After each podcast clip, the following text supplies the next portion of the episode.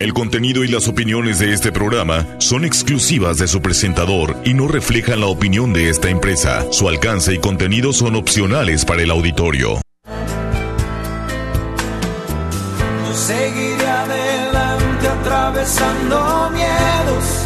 Sabe Dios que nunca es tarde para volver a empezar, volver a empezar que aún no termina el juego, volver a empezar, que no se apague el fuego.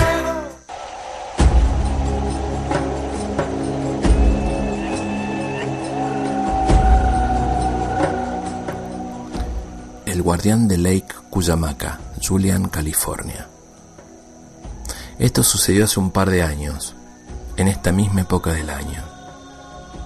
Lo observaba a la distancia debajo de un pino, mientras muchas familias buscaban el lugar adecuado para deslizarse en la nieve que había caído en las montañas de Julian, California. El ambiente era ameno y el sol acariciaba nuestros rostros con una delicadeza exagerada que permitía sentir el frío casi hasta los huesos. Identificó un personaje con rapidez, aunque tenía mi duda si era o no alguien de otro plano, como de un cuento que estaba ahí parado y lo confirmé que solo yo lo había observado y nadie más había notado su presencia con su vestimenta indígena. Todo el entorno era diversión, parecía abstraído de esto. Se tiraban bolas de nieve, se sacaban selfies para las redes sociales, todo corría con normalidad.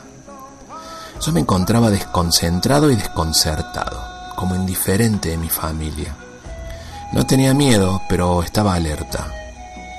Repentinamente este hombre, de aspecto extraño, que tenía un sombrero negro con una cinta roja y una pluma, y envuelto en una frazada cuadros, comenzó a caminar hacia mí. Y ahí confirmé que nadie más lo veía en ese momento, y que al caminar sus huellas eran casi imperceptibles en la nieve. Así se movió hasta pararse a mi lado. Me dijo, bienvenidos sean tú y tu familia. Estaba observando ya que rápidamente me di cuenta que notaste mi presencia. Parecía que no pararía de hablar y lo escuchaba tratando de actuar con normalidad para que todos los que nos rodeaban y que no lo percibían piensen que estaba loco hablando solo. Él continuó. Me dijo, soy un guardián de estas tierras sagradas. Estoy junto a otros hermanos equilibrando toda la energía que limpia y transmuta esta tierra tan noble para la humanidad. Yo seguía sin pronunciar palabra, pero tampoco las demandaba del guardián para que hable, no le sacaba conversación. El ambiente estaba hermoso, totalmente pintado de blanco, la carretera estaba a nuestras espaldas y el lago enfrente. El sonido de la brisa de los pinos opacaba con la risa de felicidad de los niños y los adultos que jugaban deslizándose en las bases plásticas, que eran como patinetas, y en pacíficas batallas de bolas de nieve. En ese momento mi hijo y mis sobrinos se empujaron en la nieve y la risa de los tres se convirtió en el sonido o la música más hermosa del lugar. Mi sonrisa se extendió en mi rostro al igual que la del guardián, cuyo nombre no conocía, y él me dijo, La alegría hace crecer raíces en lo más profundo de la niñez. Fortifícala en tus hijos y búscala en tus recuerdos. El niño que vive en ti desde principios de tu vida junto a tu niño presente poseen el secreto que tanto buscas, la felicidad en su estado más puro. Un segundo después de terminar su frase, escuché el grito feliz de mi hijo que me decía, papá, papá, ven a jugar con nosotros. Cuando regresé mi mirada hacia donde estaba el guardián, él ya se había esfumado. Ya no lo vi. No supe a dónde se había ido, pero de algo estaba seguro desde algún rincón de ese sitio nos estaba protegiendo y bendiciendo a todos.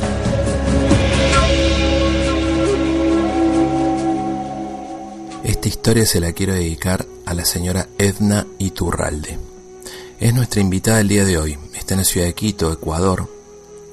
Esa escritora tiene más de 65 libros publicados y otros tantos más me pregunto que no ha publicado se dedica a todo lo que es la literatura infantil y juvenil y a dejarnos un legado que marca la etapa más maravillosa que tenemos todos, la de la niñez, la adolescencia y la juventud que nos marcan para ser mejores adultos. En esto de fomentar la lectura, esas cajitas de sorpresas que son los libros. Como escribe ella en, un, en su página web. Abrir un libro nos llena de sorpresas, sensaciones, historias, nos hace viajar por el tiempo y nos da una perspectiva diferente en un lugar en donde la libertad interior solo depende de nosotros. Te doy la bienvenida a otro viernes más de Entre Mates e Historias. Mi nombre es Gustavo Torres y estoy desde los estudios de Grupo Uniradio, RCN 1470 AM, la radio que te escucha para todo el sur de California, en lo que es el condado de San Diego, y para el noroeste de México, Tijuana, Rosarito, Tecate y un poquito más allá.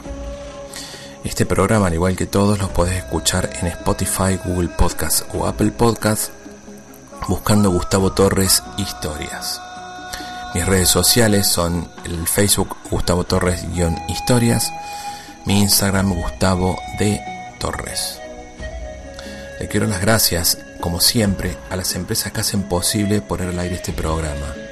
BitCenter, donde las empresas y los freelancers tienen un espacio para crecer en innovación mexicana. Su Facebook es BitCenter México y está en Boulevard Díaz Ordaz, ahí al lado del auditorio de la ciudad.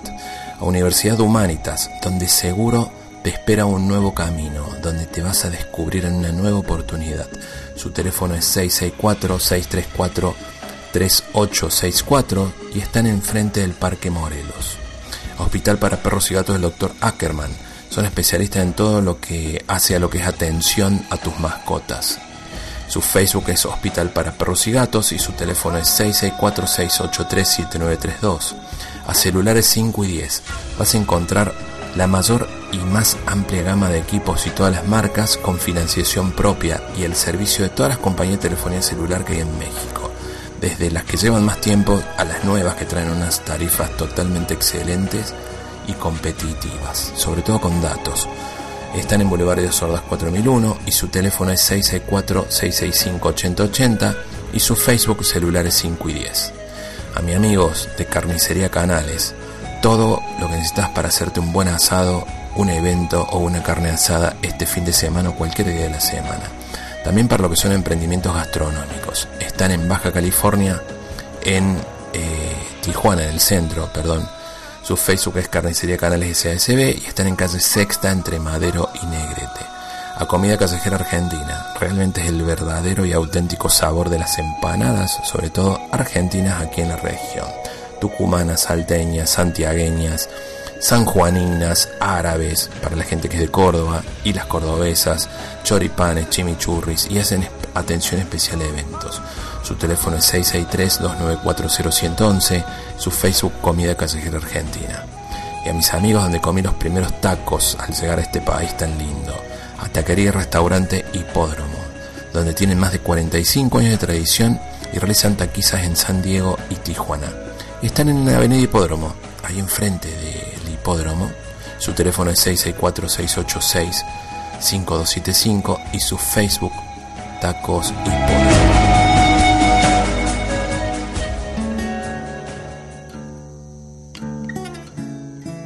Muchísimas gracias. Estoy feliz de estar en tu programa. Gracias por invitarme, Gustavo. Sí, el honor es mío. Es como les comentaba en el comienzo. Eh, Edna ha escrito la señora 60 libros. Yo creo que son más, pero el número oficial son 60, ¿verdad?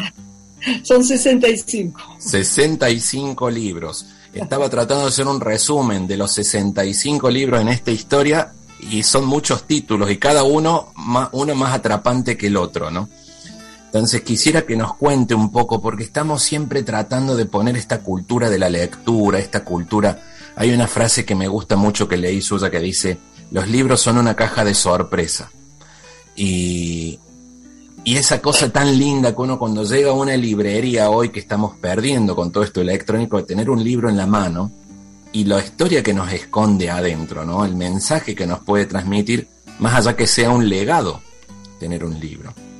Entonces, ¿cómo empezó a escribir a usted? Cuéntenos. Es, es un poco una anécdota muy bonita que a mí me encanta contar. y que me alegro que me la preguntes porque especialmente cuando voy a visitar a mis lectores en las escuelas, en los colegios, con los profesores, me, me gusta mucho contar esta historia. Yo comencé a escribir cuando tenía 11 años y estaba en esa época en quinto grado de la escuela. Ahora ha cambiado el sistema y entonces creo que los niños de 11 años no están en, quinto grado, pero en esa época pues yo estaba 11 años quinto grado, después teníamos sexto grado y pasábamos al primer curso de secundaria. En la escuela que yo estaba, los días lunes teníamos una una asamblea con todo el colegio y entonces siempre cantábamos el himno nacional, en fin. Y se dio la diosidencia, porque yo no creo que hay coincidencias, sino diosidencias, Gustavo. Se dio la diosidencia que justo ese año decidieron hacer una especie de hora social que durase 10 minutos dentro de la asamblea. a los grados les pedían que preparen distintas cosas. Entonces, al, paralelo mío, que era el quinto A, nos salió sorteado hacer em, una obra de teatro. Teníamos que crearla nosotros y bueno, podíamos encontrar algo también y basándonos en eso hacer la obra de teatro. Pues nos fuimos a la biblioteca de la escuela a buscar algo para que pudiésemos usarlo y no encontramos nada, nada apropiado. Entonces, eh, cuando yo fui a la casa este día, se me ocurrió escribir una comedia. Yo era una niña muy lectora, no era una niña genio, no era una niña de la primera de la clase, ni mucho menos. Era una niña lectora y una niña entusiasta. Entonces, eh, escribí la comedia y al día siguiente se la presenté a mi maestro. Mi maestro debe haber tenido un corazón de oro, siempre digo yo, porque no creo que era ninguna maravilla lo que yo había escrito, pero él bueno, habrá visto este entusiasmo en los ojos de esta niña y aceptó y dijo que estaba bien, que nos pongamos a practicar para, para actuar en esta obra de teatro que había escrito yo. Bueno, yo con esto ya me sentí escritora. Además había descubierto que me encantaba escribir, lo cual no sabía porque antes solamente sabía que me encantaba leer, pero no sabía que me encantaba escribir. Así es que a partir de ese momento yo me volví escritora a pedido de mis compañeras y compañeritos del colegio, de la escuela. Me daban un tema, cualquier tema, que les habían regalado un nuevo perrito y que se llamaba Rufo, que les escribo un cuento sobre eso, que tenían una nueva hermanita que había nacido, bueno, en fin, me daban el tema y yo iba a la casa, escribía un cuento y se lo regalaba al día siguiente. Y así nació mi sueño, mi ilusión de ser escritora profesional de grande.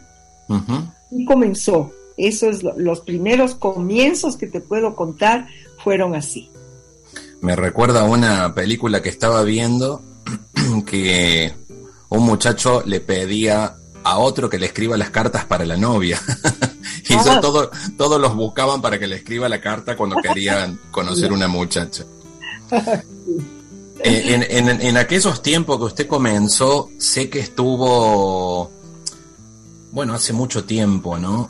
Ese prejuicio de que si la mujer era buena escritora o no, ¿no? Escuché algo y hoy, en lo personal, bueno, yo nunca vi una diferencia, sinceramente.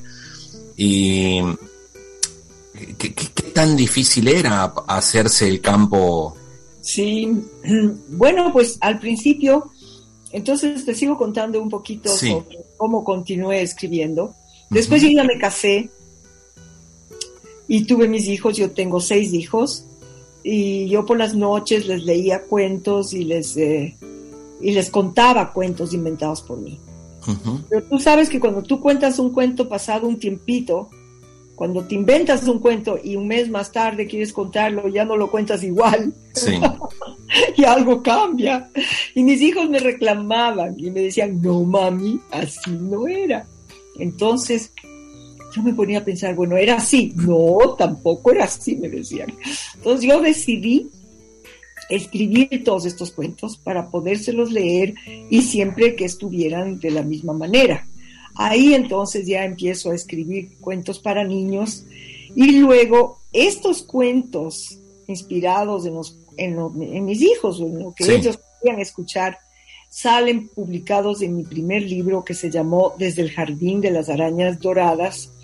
Y son, es mi primer libro y son los cuentos que yo les contaba a mis hijos. Entonces, ahora sí, para ir a la pregunta que tú me haces, en la época que yo empecé a escribir, que, es, que fue hace más de 40 años, yo tengo ahora 73 años. Por fuera, en el corazón tengo 12. en se una época, yo, en una muy joven. Gracias. En una época yo decía 15, pero después me puse a pensar, no, a los 15 años ya se sufre, porque no te llama el chico que te gusta, no te invitaron a una fiesta, ya muchas cosas. A los 12 años todavía uno es feliz y libre de ser feliz. Sí. Entonces, pues bueno, en esa época había, existíamos aquí solamente dos escritoras eh, mujeres y los otros escritores de literatura infantil eran hombres. Y hubo un, una hubo una entrevista por la radio que les hacían a, tres de estos escritores. Entre paréntesis te cuento que yo había publicado, ese momento yo había publicado más que ellos. Sí. Y, y, entonces se comentaban y la persona, el entrevistador le hace la pregunta a uno de ellos y ¿y qué opinan ustedes de la literatura de Ermiturralde? Entonces silencio y después de un rato uno de ellos dijo, bueno, para ser mujer escribe bien. ¿Qué te parece? Eh, qué cambio de épocas, ¿no? De, de, antes, ahora para ser mujer escribe bien. Creo que, creo que debe haber sido el miedo de ese escritor al verse superado por la capacidad de su forma de escribir. Bueno, algo fue, pero lo único que hizo, lo único que logró es que yo quisiera seguir escribiendo y escribir más, porque a mí me, me encanta escribir, para mí es una felicidad escribir. En esta época también yo tenía una revista para niños que se llamaba La Cometa.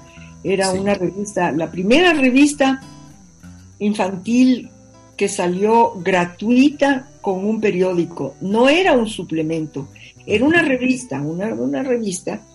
Y salía los sábados con el periódico Hoy y fue la primera revista gratuita en salir así. Entonces, pues yo me dedicaba en alma, vida y corazón a escribir esta revista. Yo lo identifico como un trabajo tan noble el que hace porque mucho nos... O sea, la mayor preocupación creo que mucho se nos potencia cuando somos papás, ¿no? De ver qué legado vamos dejando a nuestros hijos, cómo tratamos de dejarle una enseñanza sin tratar de imponerle nuestras creencias, ¿me explico? Y una de ellas, la más, una de las más leales, más nobles, es la de la de la lectura, la de los libros. Y eso me lleva a preguntarle, usted escribió un libro sobre valores que le pidió la UNICEF. Son tres libros, son, sí, en realidad son, son tres libros porque son para distintas edades. Me pidió la UNICEF escribir los, los cuentos sobre valores para los niños de primer grado, de segundo, de tercer grado, primero y segundo, tercero y cuarto, y quinto y sexto. Y, fue una gran experiencia para mí. Y, y, mira que como todo viene un poquito como encadenado en esta vida, ¿no? Como un eslabón le sigue otro eslabón, ¿verdad? Sí. Eh, justamente esto de escribir los libros de valores me llevó a mí a escribir después los libros sobre las diferentes etnias y las diferentes nacionalidades que vivimos aquí en el Ecuador. Y te voy a decir por qué. Porque para escribir los libros de valores yo abrí por mi cuenta 14 lugares de investigación. Y en estos lugares eh, yo hablaba con toda clase de personas de distinta eh, condición social, económica, en fin, de edades, diferentes edades, con todo el mundo que yo podía, para ver a más de los valores intrínsecos que hay que enseñarles a los niños, cuáles eran los otros valores para enseñar a los niños ecuatorianos. Y entonces ahí resulta que aparece que, los, que hay dos valores que nos hacen mucha falta en el Ecuador. El uno es identidad nacional y el otro es autoestima. Y uno va agarrado del otro. O sea, pueden haber casos diferentes en diferentes lugares del mundo, pero la, lo que sucedía aquí en el Ecuador y sucede es eso, la falta de identidad nacional y la falta de autoestima. tú no puedes amar lo que no conoces. No puedes, si tú no te quieres a ti mismo y no sabes quién eres, de dónde vienes, es muy complicado. A partir de eso, yo me dediqué a escribir libros de mi historia narrativa para yo ser un puente entre las diferentes culturas y las diferentes etnias que habitamos en el Ecuador. Sí, y lo lindo de, ir al, a hacer una, historia consciente de cada una, los ancestros que tanto le decimos, lo que venimos arrastrando no únicamente de, una constelación familiar, por llamarlo de alguna forma, de nuestras familias, sino de nuestros países y esa identidad que, que usted comenta. ¿Cómo notó la falta de identidad, por ejemplo, en, un, en Ecuador? ¿Cómo se identifica eso? Bueno, eso ya te digo que yo sola no hubiera podido haber notado.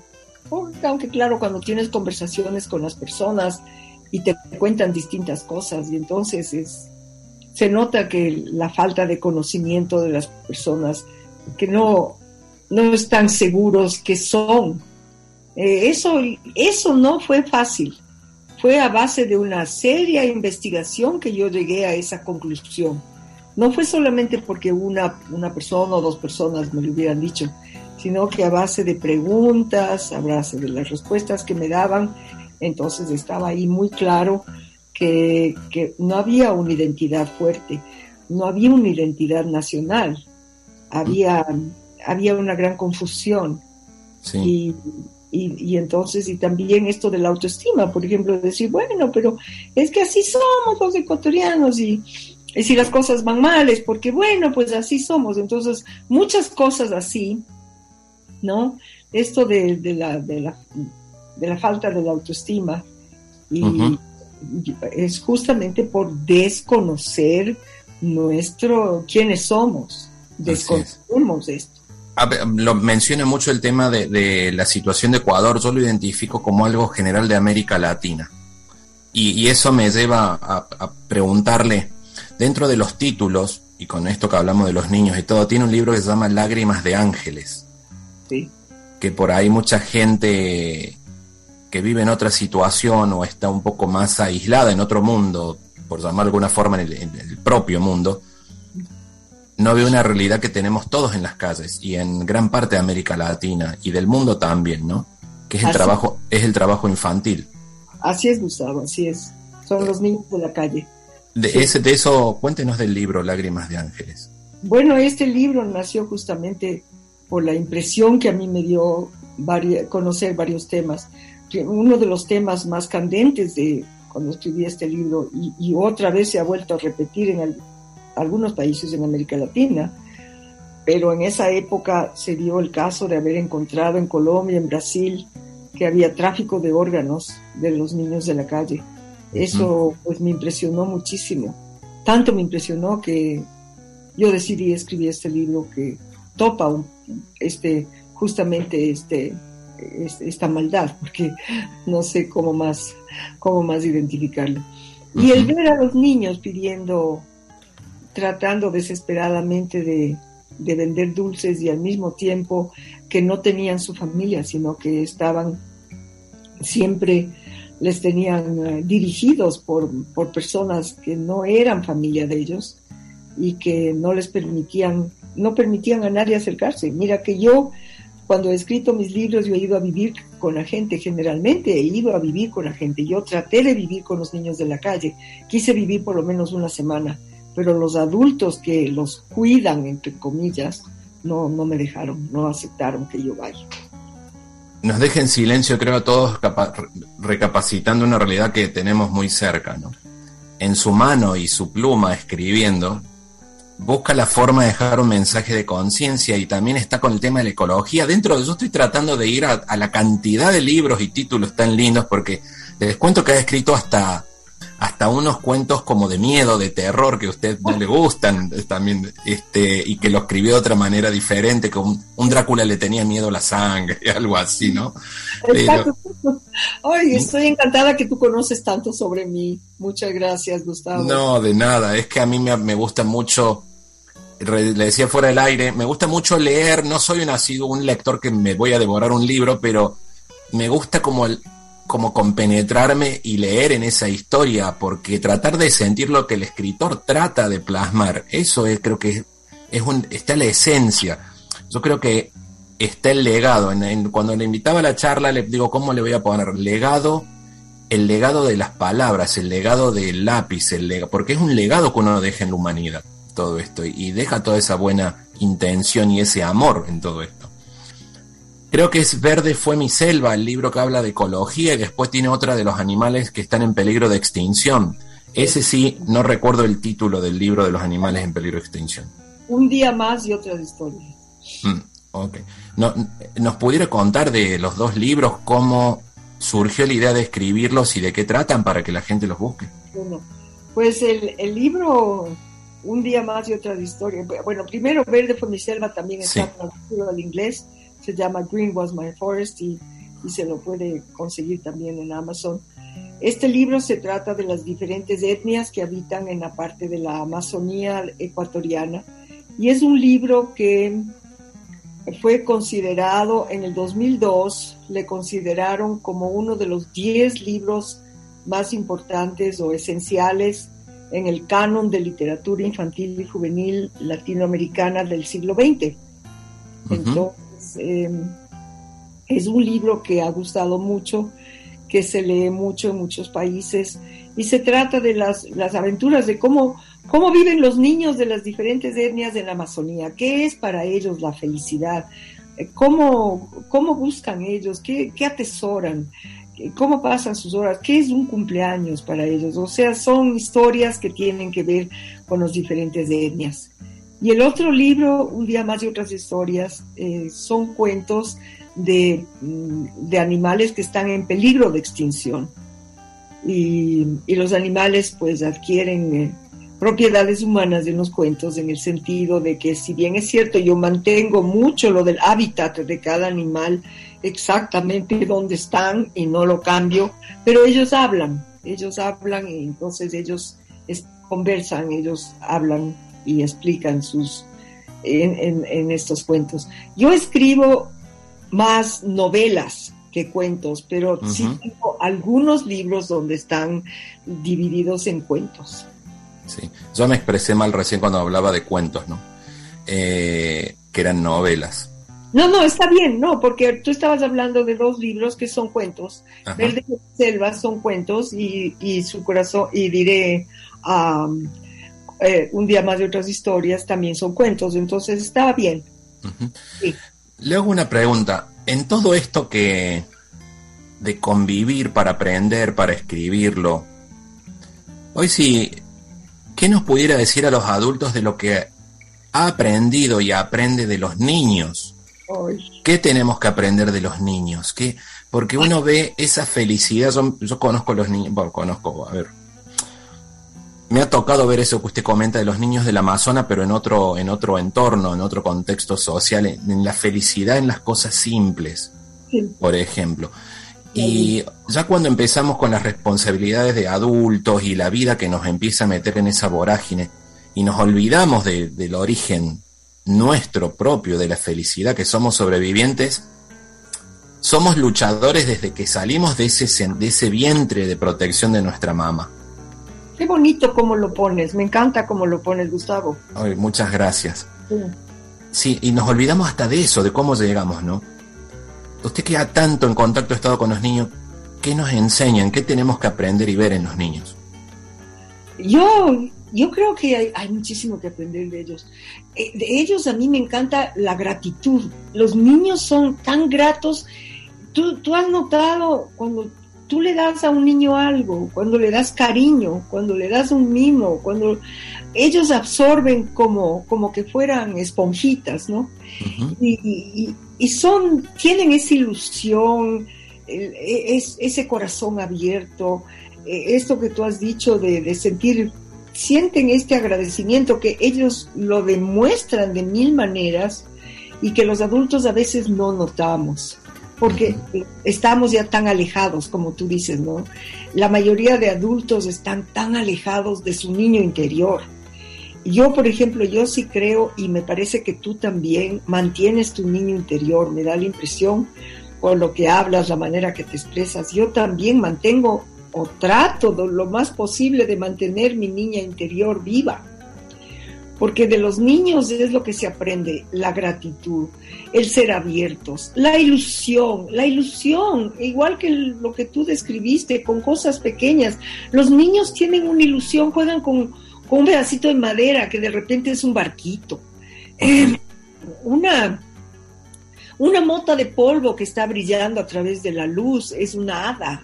Entonces, e, esa pureza que tienen los niños para poder entrar a un mundo maravilloso de fantasía, eso yo he aprendido de los niños, eso es de ellos. Sí, ese... No calculan, no son calculadores. sí, sí, sí. Sabe que yo trato de, trato, igual que usted recién lo mencionó, o sea, yo me olvido, de, pero siempre trato de llegar a la esencia de, sí de, él sabe que a mí me queda mucho, tenía una tía mía que quería mucho, mi tía Mecha. Y me acuerdo que una vez así, me acuerdo hasta el momento, usted que es escritora, veníamos en un colectivo de la escuela, hacía mucho frío en, Argentina, y ella iba sentada a mi lado, me había ido a buscar a la escuela, creo. Y le digo, quiero, ya quiero ser grande. Y me acuerdo cómo me miró y me dice, ¿para qué querés ser grande? Disfruta que sos niño, que podés jugar, que podés acostarte. La escuela es un paso más que tenés que tus mejores amigos. Me dio una charla tan bonita, tan linda, que bueno, el día de hoy me, acuerdo y siempre trato de, comentarla, ¿no? Pero, sí lo...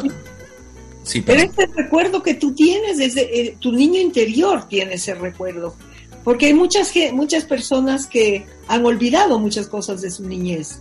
Y tú tienes ese recuerdo precioso, lo tienes ahí. Sí, sí, me, da, me da, siempre da fuerza. ¿Sabe que Hablando todo un poco, recién dijo de diosidencias. Em, la saco de contexto de los libros, tal vez. A lo mejor le tiro a ver si puede escribir algo de eso. perfecto, perfecto, muy bien. Estoy encantada hablando contigo yo soy católico. Esto le voy a hacer un comentario más allá de la religión, por mucha gente que nos, de diferentes creencias que nos va eh, escuchando, pero yo siempre digo, lo importante es destacar la espiritualidad, ¿no? Y yo siempre digo, me, me imagino un Jesús hombre, un José hombre, una María mujer, una familia normal constituida. Y en algún momento hice un escrito que puse, Dios huele a madera, Jesús huele a madera. Entonces, si nos imaginamos en un día normal, se me pone la piel chinita, como dicen en México. Si nos imaginamos un día normal en la carpintería de José, un trabajador, como cualquiera de nosotros, enseñándole a su hijo a trabajar la madera y que venga María con la sopa y le diga es hora de comer.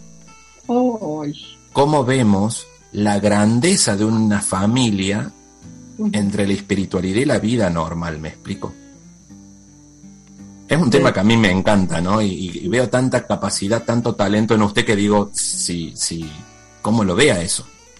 Bueno, yo lo veo precioso y más que nada lo veo increíblemente eh, estremecedor y para estos tiempos me parece tan importante esto que has dicho tú, porque desgraciadamente yo creo y espero equivocarme, pero la familia está desapareciendo. Hay muchas fuerzas en el mundo que, que se lanzan a despedazar la familia, porque yo creo que el, matrimonio no es fácil, pero sí hay momentos en que los dos deberían conversar, sentarse, hablar y debería existir el deseo de permanecer juntos y no de decir, bueno, si no me va bien, pues te dejo. Si me siento un poco mal, te dejo de lado y lado, ¿no? O al por otro lado, que, quieren tener una pareja, pero no, no quieren no quieren la responsabilidad de un matrimonio, les parece antiguo, les parece que no es necesario. Bueno, yo soy, no sé, yo soy una persona de tradiciones y a mí me encanta inclusive como tradición la ceremonia matrimonial. Sí, sí, sí. Ese, me, viene, viene a mente eh, una, una frase, una, una frase como un, un párrafo que leí en redes sociales en donde hablaba de una mujer que dice, le escribe al hombre y le dice, te libero de las, de las etiquetas, algo así. Yo creo que nos tenemos que liberar tanto hombre como mujer de las etiquetas que traemos del pasado de que el hombre tiene que ser el superhéroe, el fuerte y la mujer la... Eh, todo esto que nos, nos impusieron o nacimos pensando cuál es el rol que cada uno tiene que hacer y asumir, ¿cómo le puedo explicar? Asumir que somos un equipo, ¿no? Que, que somos, que es junto, que puede ser la, la heroína, lo que hablamos recién, puede ser la escritora, la mejor escritora, tanto el hombre como la mujer, que somos iguales en un campo, que cada uno tiene su rol a cumplir, pero que tenemos una igualdad de condiciones en el amor. Claro, así es. Creo que cada uno, todos y cada una de las personas tenemos que volver al niño interior y aceptar los miedos, las etiquetas, lo que tenemos para ver lo que realmente queremos, pero con amor sacando todo lo que es fuera, ya sea resentimiento, sea un pacto de que tengo que hacer tal porque mi tatarabuelo lo era, o sea, cada uno armar su personalidad, su forma, creo, esto es una opinión muy personal mía, ¿no? En base a sanar y avanzar en lo que buscamos, siempre en la base esa de del amor tan importante, que es que parece cursi, pero es una forma de pensar en el prójimo y en uno mismo también. Así es, no, así es. Y también hay una cosa que, te, voy a decir, ¿no? Y no, no, sé cómo lo vas a, recibir, pero a mí me parece que muchas cosas del feminismo han logrado apabullar un poquito al hombre. Sí. De cierta forma, sí. Entonces, no es, yo no estoy en contra del feminismo, un feminismo constructivo, que la mujer gane el mismo, el mismo, lo mismo que el hombre, que sea tratada con el mismo respeto. Sí, todo eso, pero no ponerle al hombre, a todos los hombres, la careta del malvado, porque no es justo. No, me parece justo. Pienso exactamente igual que usted. Le quiero preguntar por un libro que se encuentra aquí en Amazon, El Puente de los Coyotes. Cambio de ah. tema, pero por favor, sí, como para, para aprovechar el tiempo. Ya, muy bien, está bien. Sí, este es un libro que ha salido ya en inglés, está publicado en inglés, y es, es un... Te, voy a leer lo que, lo que dicen, te voy a leer en español lo que dice en la parte de atrás. Dice, por favor. Francisco y Roberto deben huir. Los Mara los tienen en la mira dejan a su madre en El Salvador y emprenden un largo viaje hacia el norte para encontrarse con su padre. Al mismo tiempo, la joven Hilaria logra escapar del hombre que le enamoró y ahora trata de venderla. En medio de todo, eh, de todos ellos se cruza un ángel guardián de carne y hueso, la chata, una mujer fuerte, graciosa y entrañable, ese personaje que los lectores no podrán olvidar. Cuando se encuentran en el camino deciden unirse para atravesar juntos los más grandes peligros en las rutas del tren de la muerte que atraviesa México. Sentirán el miedo, la rabia, el cansancio y la tristeza, pero también nacerán el amor y la ilusión de una vida mejor. Es una historia de emigrantes. ¿Qué, tema, ¿Qué tema tan presente para la región que estamos? Mira, y aquí te voy a poner lo que, por qué escribí esta novela. Dice, a lo largo de mis investigaciones, llegué a constatar que una de las mayores razones de la emigración centroamericana hacia los Estados Unidos, especialmente en los jóvenes, era escapar de la violencia. Con cada caso me impresionaba más y sentí un dolor terrible ante tanta injusticia. Me propuse dar a conocer esta realidad por medio de personajes ficticios, de muchachos luchadores que en medio de la tragedia mantienen su inocencia. Así nació esta novela. Eh, esa, las historias de los protagonistas, ¿los conoció usted? Bueno, de varios. O sea, uní, uní a muchos, uní a muchos y, y creé estos protagonistas. Son creados por mi imaginación, pero unidos de varias historias. Aquí, bueno, es un tema muy, muy en el presente de la ciudad en la que estamos aquí en esta frontera, ¿no? Que es la, la, la última frontera y la de América Latina. Aquí llegaron y creo que por ahí, bueno, vi las noticias que iba a llegar, que llegaron las, caravanas migrantes en un momento, justamente de América Latina, y con ese contexto que usted comenta. Lo que sí aquí en la, en la ciudad se dieron varias eh, situaciones, porque para quienes estamos sí es un poco impactante ver llegar la gente y, buscar ayuda, ayudarlos, pero también dentro del, del colectivo que llega, también hubieron algunas malas experiencias con algunas personas, ¿no? Porque no, como en todas partes del mundo, a veces hay gente que viene con un sueño y otra que a lo mejor busca las vías eh, diferentes, ¿no? ¿no? No muy buenas. Y escuché a alguien que dijo, son, siempre, siempre es muy bueno, pero a cada lugar que vas puedes pedir derechos, pero asumir las responsabilidades y acoplarte a la realidad de cada sitio, ¿no? Porque, Definitivamente. Así que em, para quien lo quiera, lo quiera, lo pueda buscar, está en Amazon, el, el puente de los coyotes. Se llama en inglés The Bridge of the Coyotes. Espero que lo busquen, lo lean y, que lo disfruten. Es un libro, es una novela juvenil para 15 años en adelante. Eh, una pregunta, dentro de todos los títulos que usted tiene, a mí me llaman la atención todos.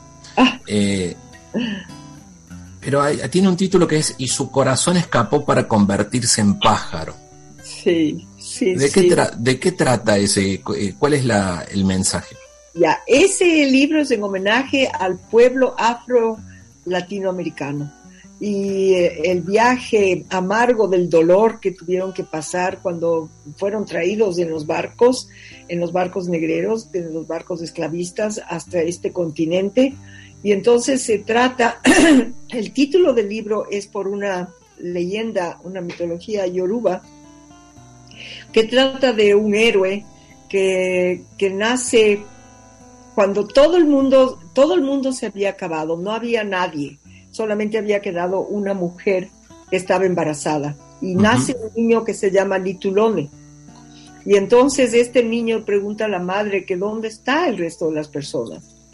Y la madre le dice que, que esta gente habían sido tan malvados, habían sido tan racistas, habían sido tan egoístas y que, que habían creado un monstruo de todas estas cosas y este monstruo de, racismo, de egoísmo, de maldad, se llamaba Camapa. Y dio media vuelta y este monstruo a la misma gente que le habían creado terminó comiéndose. Entonces le comió a toda esta gente. Y esto le cuenta la mamá a Litulone. Y Litulone dice, pues yo voy a, a salvar a esta gente, voy a sacarles. Y la madre dice, pero ¿cómo vas a hacer eso? Tú eres muy pequeño. Dice, bueno, yo voy a llevarme una lanza. Y en pocas horas él crece y se hace un jovencito, y con lanza en mano se va a buscar a este monstruo Acamapa. Y le encuentra un monstruo eh, durmiendo con la barriga hinchada, inflada, te puedes imaginar si había comido a toda la humanidad. Entonces el niño se da cuenta que él solo, con su lanza, no puede hacer nada así, y le dice el monstruo se despierta y el niño se deja tragar por el monstruo. Entonces una vez que está dentro del monstruo, utiliza su lanza, le parte la panza y todas las personas salen vivas y vuelven otra vez a poblar. Entonces al principio Litulón es un héroe. Todos le animan, le admiran, todos están ahí que Litulone. Pero empieza la envidia hay gente, hay hombres envidiosos de por qué él tiene tanta gloria y tanta fama y por qué le hemos dado tanta fama y por qué esto. Entonces, una noche están planeando matar a Litulone y están sentados cerca de una hoguera planeando y Litulone está en las sombras y está escuchando. Entonces estos hombres se dan cuenta que Litulone les ha escuchado y se ponen furiosos y uno de ellos le agarra una lanza y le dice, a ver, ya que sabes tú que nosotros te vamos a matar, aquí está esta lanza, defiéndete. Entonces Litulone agarra la lanza, la pone en el suelo y dice, no, yo no les voy a hacer daño a ustedes porque ustedes son mis hermanos. Y el hombre le da tantas iras de escuchar esta respuesta que agarra su puñal y se lo mete en el corazón a Litulone. Y en ese momento el corazón de Litulone se convierte en pájaro y vuela porque está por encima de la miseria humana. Wow. por eso el libro se llama Y su corazón escapó para convertirse en pájaro. Es todo un mensaje, es, es la vida misma. Para cerrar, este, le quiero preguntar, sé que tiene sus raíces de diferentes países y yo veo que, creo, lo identifico como que la sangre del abuelo que venía de tal lugar o la de la abuela de tal, o sea, es una mezcla de culturas en una persona que es usted, la señora Edna Iturralde. Este, ¿cómo identificaría todo lo que aprendió para cerrar de todas esas raíces que tiene de diferentes países? Una mujer que identifique Ecuador, Latinoamérica, pero es del mundo. Qué bonito que me digas eso. Muchas gracias, qué generoso de tu parte decirme No, de nada. Así lo veo. ¿Cómo, cómo, lo reflexiona esto? Con mucho amor, con mucho amor a la vida, con mucho respeto a todas las otras personas, con mucho respeto a mí misma y, y no sé qué más decirte, me has dejado sin palabras. No, no, no, no. Este, bueno, ojalá que sea, tengamos otra oportunidad. Yo aquí soy un, siempre digo, soy un, suena fea la palabra promotor, no sé cómo hablar, porque yo hablo con usted y se me ocurre todos los niños de las escuelas que lo escuchen, los papás, o sea, eh, este, este, cuento, creo que a veces uno, como dice usted, las diosidencias, no es que yo esté eligiendo y que haya conocido el cuento, me llamó la atención y su corazón escapó para convertirse en pájaro. Y me parece el resumen de la vida misma de todos, que uno puede tener corazón puro y tratar de mantenerlo siempre ante las adversidades, porque sí van a existir adversidades, existe gente, recién se lo presentaba a mi hijo y esta mañana hablamos, digo, hijo, no toda la gente es buena, porque hay que empezar a cuidarse y un montón de cosas. Pero que lamentablemente es la realidad del mundo en el que caminamos. Pero en el interior nuestro existe un pájaro, que es la libertad interior entonces, eh, quiero agradecerle. Yo contigo, muchas gracias Gustavo. Para mí ha sido un gusto conocerte y ahora somos amigos y oh, podemos muchas gracias. amistad siempre. Si alguna vez tú vienes acá por el Ecuador, ya sabes, con tu familia, ya sabes que tienes una casa acá, pueden quedarse con nosotros, estarás siempre bienvenido. Le quiero dar las gracias a la señora Edna Iturralde por este tiempo tan valioso que nos dio compartir sus experiencias, sus valores, en esta pasión plasmada en escritos, terminadas en libros, y que marca un legado para todos, dirigida a niños y adolescentes en esto de lo que es la literatura infantil y juvenil, con un mensaje claro, contado en historias que unen ese puente entre las culturas de diferentes países. Muchas gracias, señora Edna.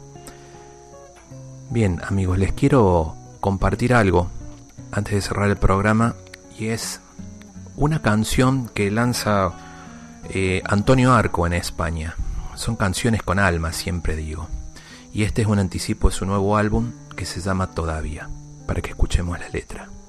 Un abrazo y nos vemos el próximo viernes en Entre Mates e Historias. Este programa y todos los demás los puedes escuchar en Apple Podcasts, Google Podcasts y Spotify buscando Gustavo Torres Historias. Un abrazo. Chau, chau. Todavía sigo cuerdo. Todavía tengo voz. Todavía siento dentro que me sobran descontentos y me falta corazón Todavía soy moderno, todavía soy vintage, todavía tengo versos y mantengo la costumbre de añorarte si no estás. Todavía tengo suerte de poderte conocer, todavía tengo cuerpo, todavía tengo alma, todavía tengo fe. Enfocarme en tu mirada, dar la vuelta a este planeta mientras nos cubre la cana, correr hacia los prados, saltar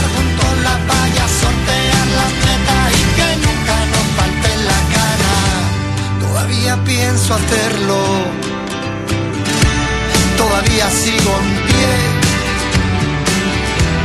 Todavía arriesgo todo, todavía lloro solo, todavía sé perder. Todavía tengo anhelo de la noche que falté, todavía tengo cuerpo, todavía tengo alma, todavía tengo fe, cogerte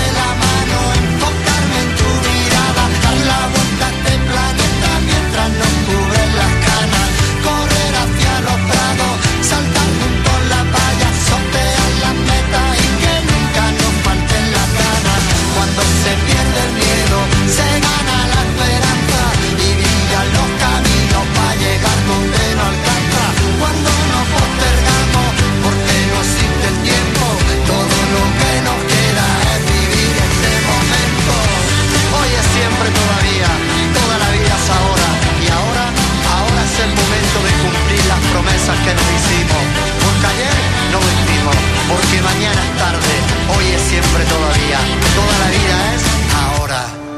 Cógete de la mano, enfocarme en tu mirada, dar la vuelta a este planeta mientras nos cubren las canas.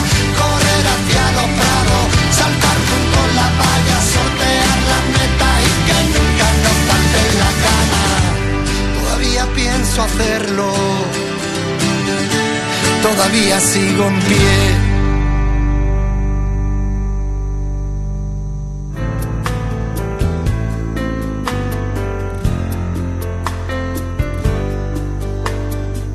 Pasa la vida y el tiempo no se queda quieto